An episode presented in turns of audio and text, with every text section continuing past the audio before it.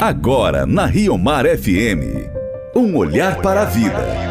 Com o escritor e poeta Max Carpentier.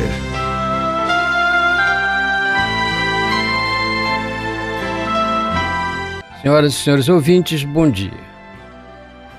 Falemos hoje de liberdade.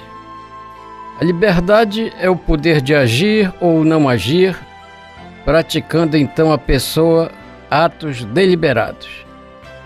Deus criou o homem dotado de razão e lhe conferiu a dignidade de uma pessoa agraciada com a iniciativa e o domínio de seus atos. Pelo livre-arbítrio, cada qual dispõe sobre si mesmo. A liberdade é no homem uma força de crescimento e amadurecimento na verdade e na bondade. A liberdade alcança sua perfeição quando está ordenada para Deus.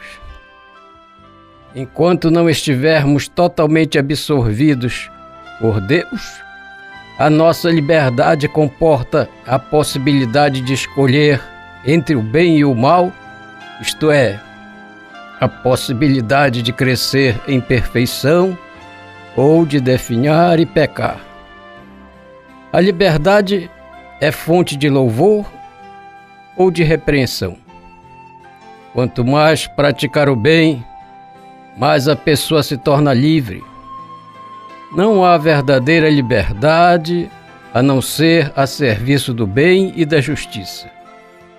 O Concílio Vaticano II ensina que a verdadeira liberdade é no homem sinal altíssimo da imagem divina.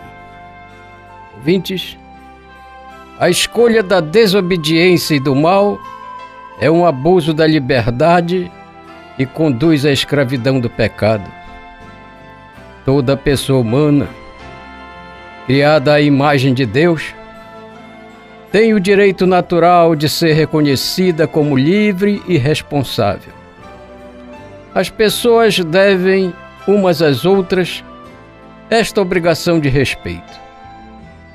O direito ao exercício da liberdade é exigência inseparável da dignidade da pessoa humana, sobretudo em matéria moral e religiosa. Este direito deve ser reconhecido e protegido civilmente, nos limites do bem comum e da ordem pública. Porém, ouvintes, a liberdade do homem é finita e falível. Falhamos e erramos e abertamente pecamos. Recusando o projeto do amor de Deus, o homem é constantemente rondado pela perdição. O pecado gerou a primeira alienação, isto é, a primeira falta de consciência, e esta gerou outras em grande número.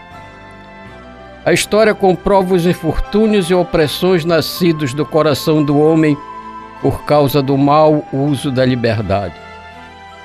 Certamente, o exercício da liberdade não implica o direito de dizer e fazer tudo de outro lado, as condições econômicas e sociais, políticas e culturais são muitas vezes desprezadas, dificultando a liberdade.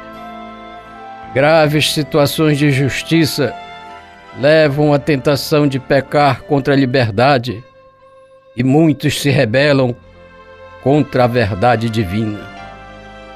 Contudo, Lembremos que Cristo obteve a salvação de todos os homens, e segundo São Paulo, é para a liberdade que Cristo nos libertou. Escrevendo aos Gálatas, o apóstolo exclamou: Vós, irmãos, fostes chamados à liberdade. Oração de hoje. Senhor, Orienta nossa liberdade para a justiça e para o amor. Que a tua verdade nos torne livres. Amém. Você ouviu Um Olhar para a Vida, com o escritor e poeta Max Carpentier.